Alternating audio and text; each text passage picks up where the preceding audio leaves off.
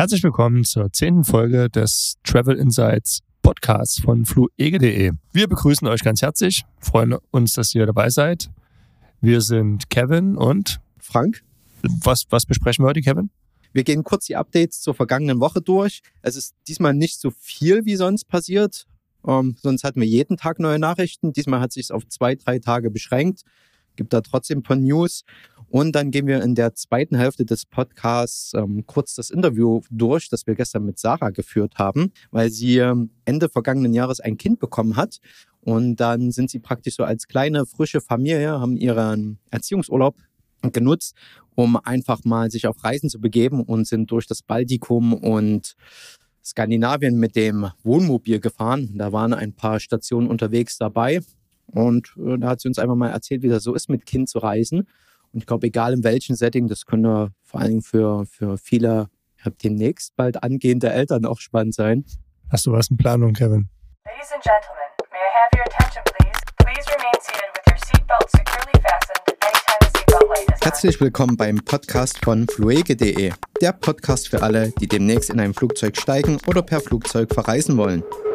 Wenn ihr Flüge suchen und buchen wollt, dann geht ihr auf unser Portal www.fluege.de. Hier gibt es allerdings Informationen und Inspirationen für Reisende rund um das aktuelle Geschehen im Flugmarkt auf die Ohren. Viel Spaß!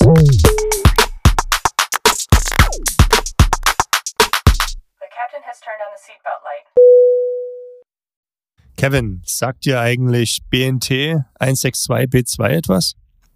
Ist das eine Wandfarbe? Nicht ganz.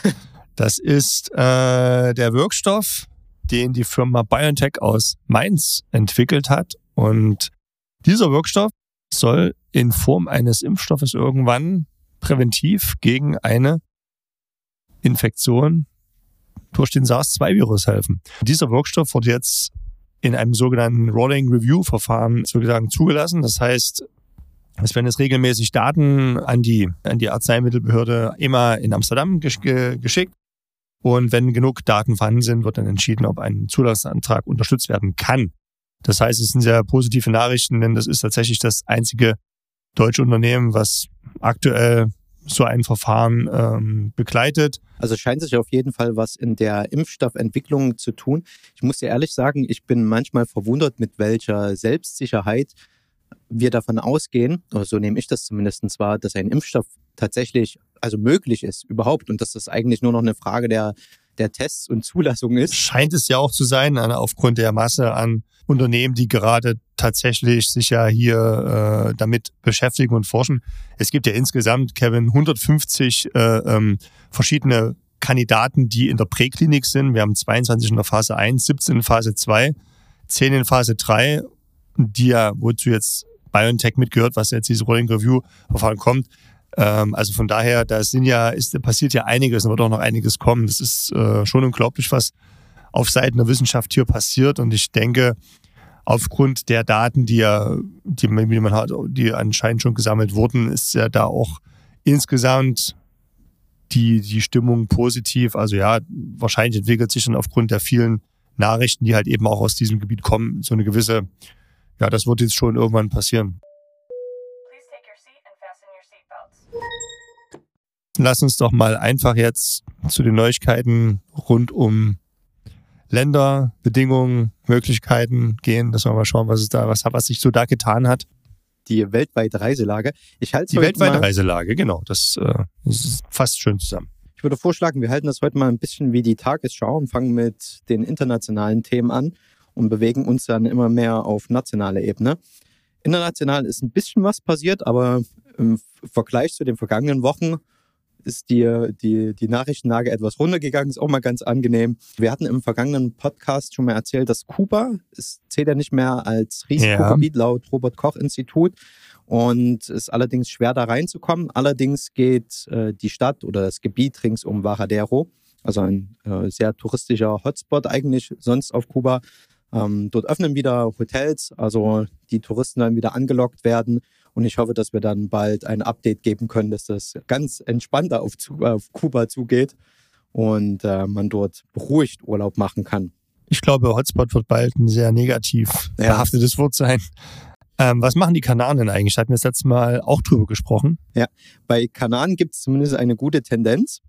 Und zwar bewegt sich die äh, Zahl der Neuinfizierten pro 100.000 Einwohner der vergangenen sieben Tage, so schätzt das das Robert-Koch-Institut. Es ist wirklich tricky, weil manch einer macht es über die letzten äh, sieben Tage, einer über die letzten 14 Tage. Wir hatten es mit Google Maps, wo das pro Tag angegeben wird. Okay, also beim Robert-Koch-Institut vergangenen sieben Tage war die letzte Zahl ein bisschen etwas über 50.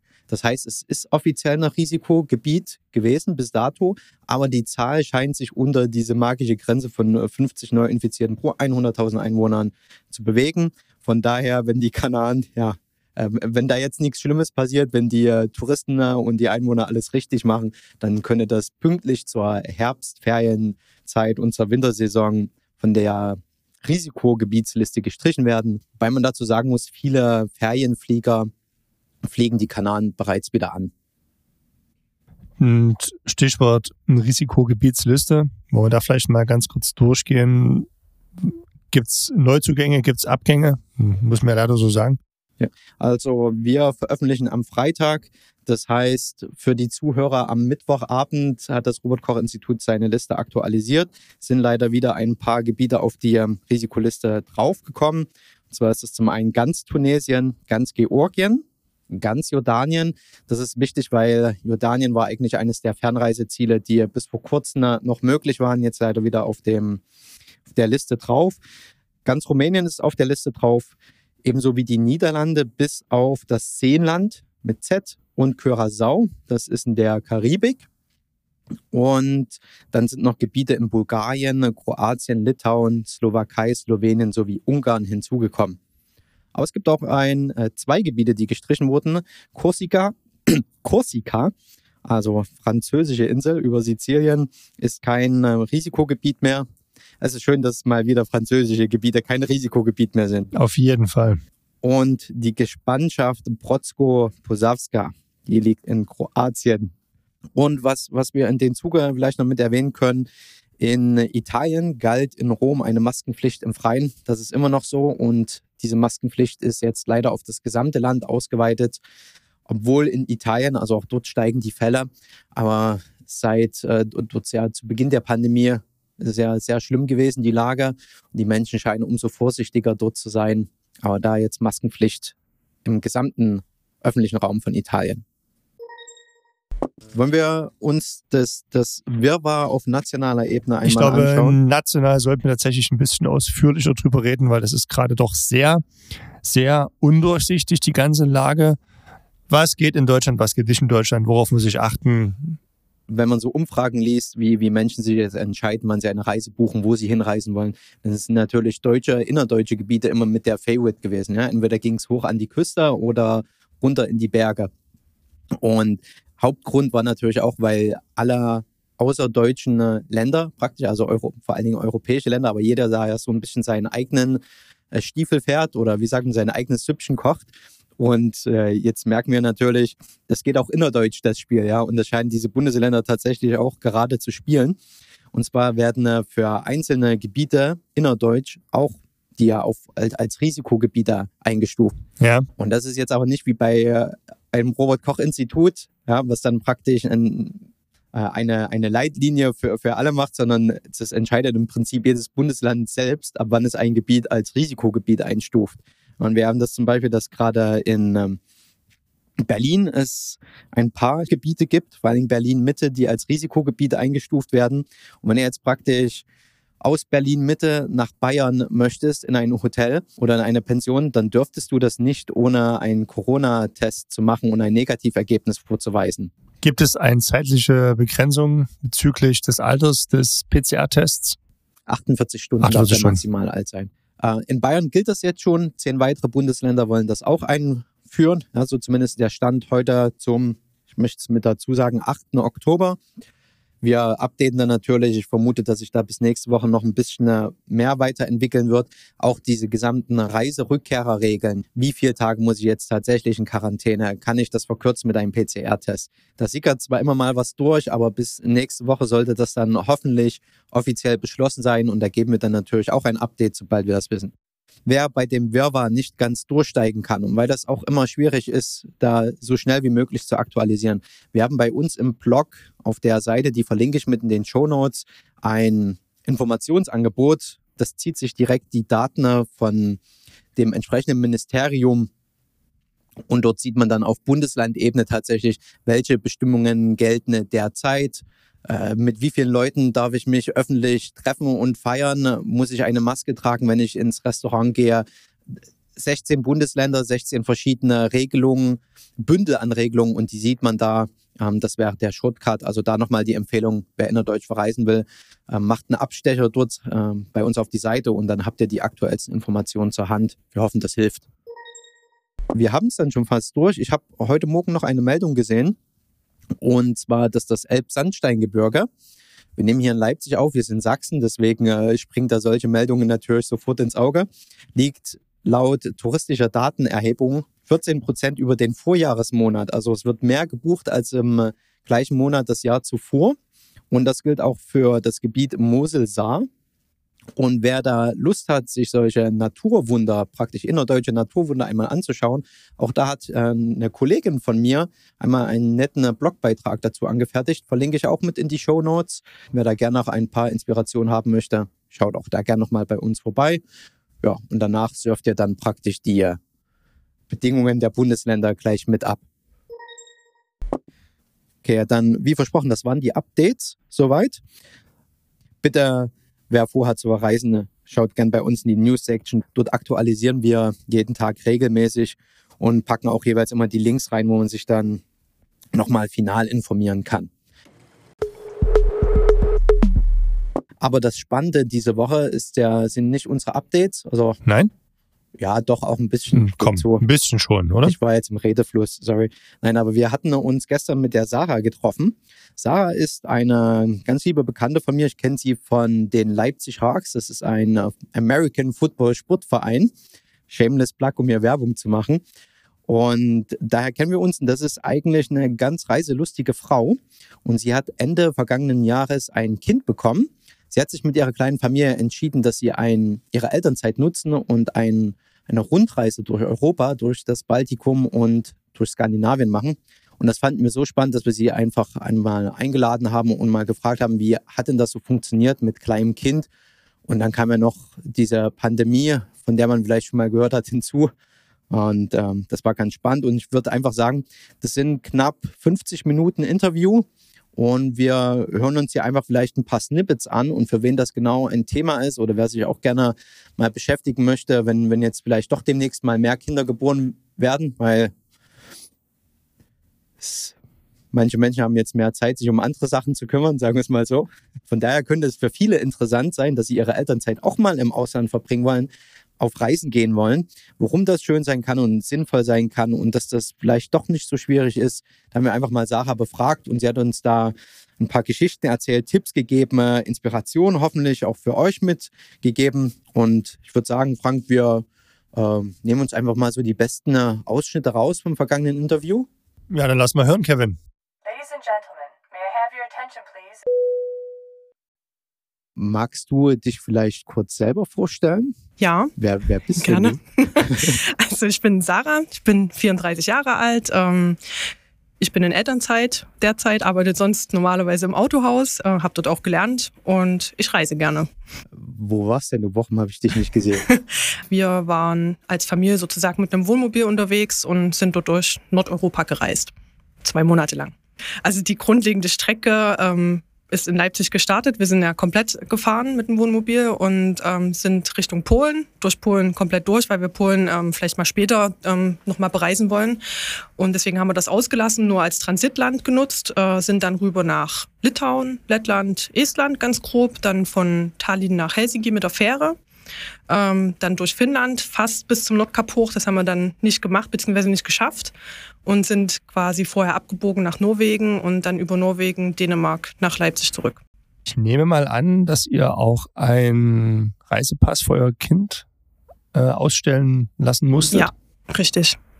War das unkompliziert? Ich stelle mir das auch ich, aus eigener Erfahrung, Passfoto ist dann, glaube ich, eine besondere Herausforderung. Mm, Naja, so unkompliziert im Ganzen war es eigentlich schon. Nur dieses biometrische Bild in Anführungsstrichen, das war so ein bisschen lustig. Ähm, ich meine, zu dem Zeitpunkt, wo ich das Bild gemacht habe, da war sie, glaube ich, sechs Monate alt.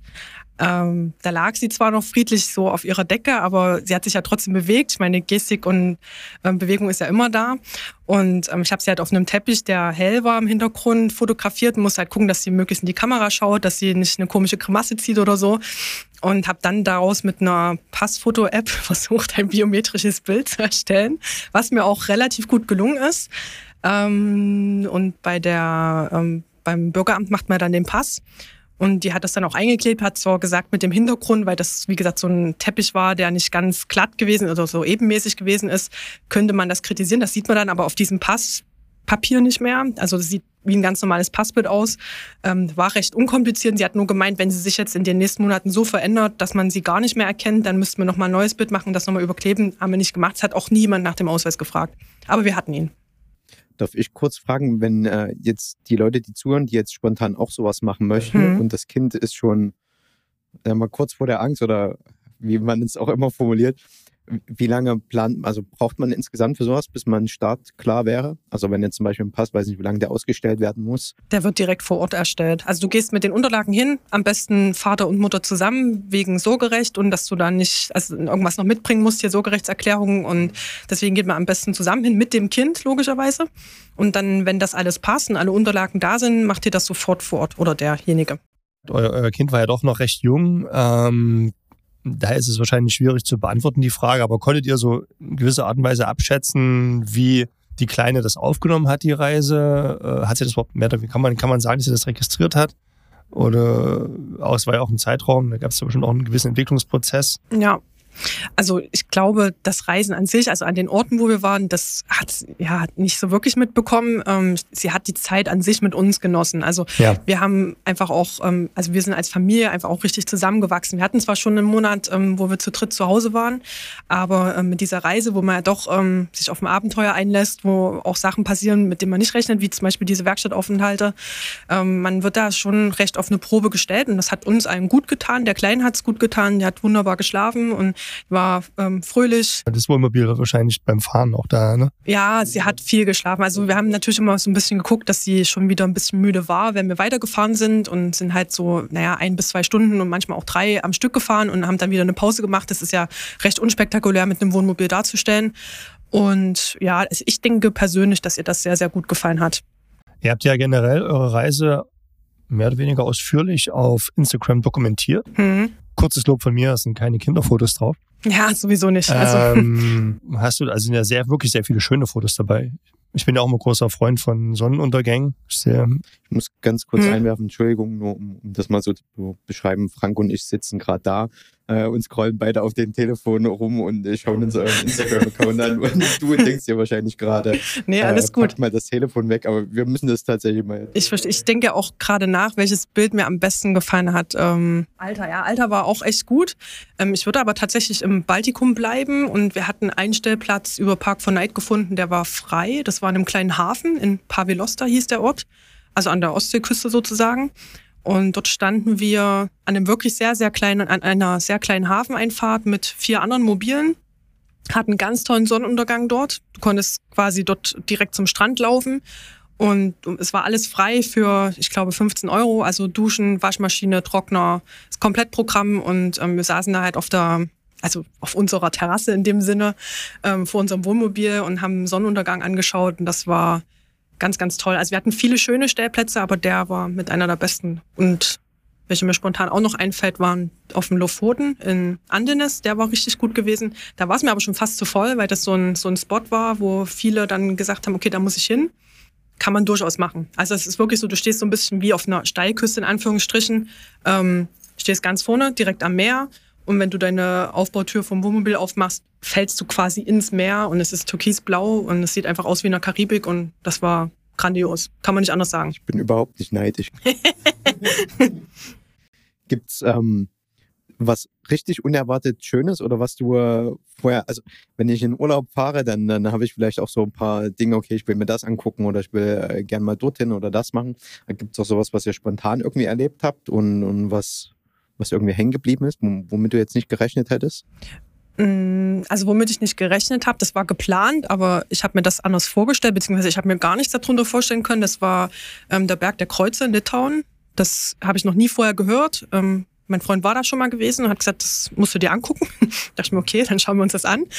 Aber ähm, dort ist halt ein Berg auf schätzungsweise 10 Meter Höhe und da sind Millionen Kreuze aufgeschlagen. Und ähm, das sieht ganz mystisch aus. Äh, es ist auch eine, eine seltsame Stimmung dort, aber jetzt nicht seltsam schlecht, sondern seltsam schön, weil diese Stell's Kreuze mir auch gerade gruselig vor. ja, es ist auch so ein bisschen, es ist merkwürdig, wenn man dort steht. Also ich bin jetzt nicht gläubig oder so, ich ähm, habe da auch nicht so den Bezug dazu, aber diese Kreuze dort zu sehen und dann kannst du da so eine Treppe hochgehen und ähm, dir das halt auch von oben nochmal anschauen. Der Papst war mal dort gewesen, hat das heilig gesprochen und seitdem werden da gefühlt minütlich werden da neue Kreuze mit hingestellt von allen möglichen Leuten von der ganzen Welt. Und manchmal steht was dazu, manchmal ist auch dieses Kreuz halt ohne irgendeine Nachricht. Ähm, das war irgendwie mystisch. So. Und das ist so das, wenn ich an den Urlaub denke, fällt mir immer zuerst der Berg der Kreuze ein. Und das war cool. Das war wirklich toll. Also würde ich auch jedem empfehlen, dort einfach mal vorbeizufahren. Würdet ihr heute nochmal eine Reise so machen? Also, wenn du die Zeit zurückdrehen könntest mit dem Wissen? Ähm, ja, definitiv. Ähm, nicht unbedingt so eine sportliche Strecke, die wir gemacht haben. Also es war, ähm, also 10.000 Kilometer ist schon sehr ambitioniert. Man muss schon regelmäßig fahren. Sprich, wenn man mal zwei Tage steht, muss man das natürlich an einem anderen Tag ausgleichen, weil du ja vorwärts kommen musst. Also du kannst ja nicht einfach irgendwann sagen, jetzt will ich nach Hause und dann stehe ich da. Wir waren halt oben in äh, Alta, das war der nördlichste Punkt, den wir in Norwegen angesteuert hatten. Und da waren es nochmal so dreieinhalbtausend Kilometer. Ich müsste jetzt lügen, ich weiß nicht ganz genau. Es war, es war jedenfalls eine endlos lange Strecke, ähm, die wir bis in den Süden von Norwegen fahren mussten. Hatten dort eine Fähre gebucht. Ähm, ja, und das muss man dann auch schaffen. Ne? Also da kann man dann nicht sagen, ach naja, hier chillen wir jetzt mal noch zwei Tage. Ähm, wir mussten notgedrungen chillen, in Anführungsstrichen, in Tromsø, weil wir hatten zweimal einen technischen Defekt und standen in Tromsø drei Tage, was nicht geplant war. Und das mussten wir natürlich dann an anderer Stelle wieder rausholen. Es ging alles, aber man darf das nicht aus den Augen verlieren, dass man ja eine gewisse Strecke auch wieder zurückfahren muss. Und ich würde wahrscheinlich heute ähm, vielleicht nur die baltischen Staaten erfahren und lieber mal drei, vier Tage irgendwo stehen und ähm, vor Ort halt was machen. Wie seid ihr überhaupt aufs Baltikum und äh, Skandinavien gekommen? Also ist das, weil sich das so gut abfahren lässt oder? Mm, Also ich ja, wie gesagt, gar nicht. mein Freund. ähm, der ist da sehr interessiert. Der war auch schon mal in den Ländern. Und äh, ich kann das auch tatsächlich nur jedem empfehlen, mal ins Baltikum zu fahren. Gerade Litauen. Ähm, hätte ich jetzt nie gedacht, dass es dort A so schön ist. Ähm, hat ganz wunderschöne Stellen. Die Leute absolut herzlich, ähm, hilfsbereit. Wir hatten ja dort auch einen technischen Defekt und ähm, haben da wirklich profitiert von den Leuten vor Ort, die uns da geholfen haben, gedolmetscht haben, uns gesagt haben, hey, ihr könnt in die und die Werkstatt fahren und so weiter. Ähm, und rein landschaftlich top. Also kann man wirklich machen. Das Essen ist gut, es ist relativ preiswert dort und man kann da wirklich eine gute Zeit verbringen. Genauso auf den Campingplätzen, die sind ja teilweise, dadurch, dass ja auch wirklich nicht viel los war, ähm, kommst du dorthin und da ist keiner an der Rezeption. Also der Deutsche möchte ja dort drauf und möchte sich anmelden. So, das funktioniert dort aber nicht. Das heißt, da ist einfach niemand. Du fährst auf da irgendeinen Platz, der dir gefällt, kannst dort Strom nehmen, hast auch Wasser und alles Mögliche als ähm, frei zugängliches Gut, kannst die Toiletten, die Duschen und was weiß ich nicht benutzen. Und irgendwann zwischen 15 und 17, äh, ja, 15 und 17 Uhr ist die Rezeption mal besetzt, dann kannst du dich anmelden und dann fragen die, ja, was ähm, haben sie Strom, haben sie dies, haben sie jenes, dann bezahlst du das. Und auch das ist alles so auf Vertrauensbasis. Also du könntest dann auch sagen, naja, ich nehme keinen Strom, zahlst halt 5 Euro weniger. So, und das, also wenn man böse ist, ne, das haben wir natürlich nicht gemacht. Also auch auf den Spielplätzen, da lieg, liegen halt Bälle rum, da liegt hier für Sandspielzeug, es ist alles da. Also es gehört niemandem. Die Kinder kommen halt mit ihren Eltern, spielen dort und lassen das liegen und gehen wieder. Und das liegt dann auch morgen noch da und das liegt nächste Woche noch da. So, das war schon, das war schon schön zu sehen, dass das funktionieren kann, ja.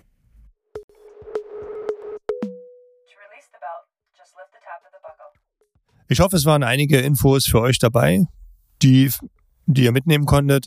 Wenn ihr das ganze Interview hören wollt, dann morgen werden wir die gesamte Folge nochmal als Sonderfolge auf unserem Podcast-Kanal veröffentlichen. Ja, Feedback wie immer an podcast.fluege.de. Da freuen wir uns. Ansonsten empfehlt den Podcast gerne weiter, wenn da vielleicht für, für jemanden was Nützliches dabei ist, der euch solche Fragen stellt, die wir hier beantworten. Ähm, ein kleiner Tipp jetzt, ich persönlich habe nicht vor, als kleine Familie zu verreisen, aber für mich war es trotzdem spannend, vor allen Dingen, wenn sie dann so erzählt, wie es in den baltischen Staaten zugeht. Das sind sehr unterschätzte Länder. Die haben viele, glaube ich, noch nicht so auf den Schirm. Und ich würde auch behaupten, das wird einer der, der Trends der kommenden Jahre, beziehungsweise ist sogar schon ein Trend. Und Skandinavien geht eigentlich immer. Auf jeden Fall. Wer mag sie nicht, die Skandinavier? In dem Sinne, hey da, sagt man auf Schwedisch. Dann freuen wir uns auf euch nächste Woche wieder mit Updates. Dann habt ein schönes Wochenende und viel Spaß bei der Sonderfolge morgen. Viel Spaß. Tschüss.